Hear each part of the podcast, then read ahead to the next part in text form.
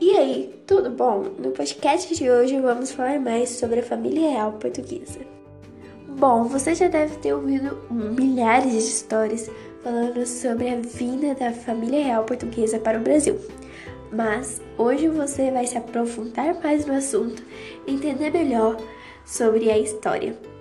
A vinda da família real portuguesa para o Brasil aconteceu devido ao bloqueio continental imposto por Napoleão Bonaparte, fechando os portos para os navios da Inglaterra.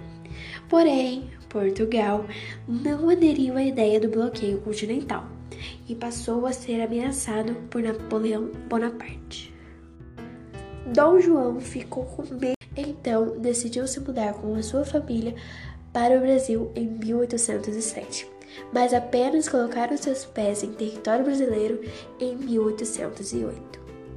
Apesar de ter sido uma saída rápida, não seria correto dizer que foi uma fuga. Isto é porque deixaram tudo organizado para que Portugal mantivesse funcionando normalmente durante o tempo em que a família estivesse no Brasil.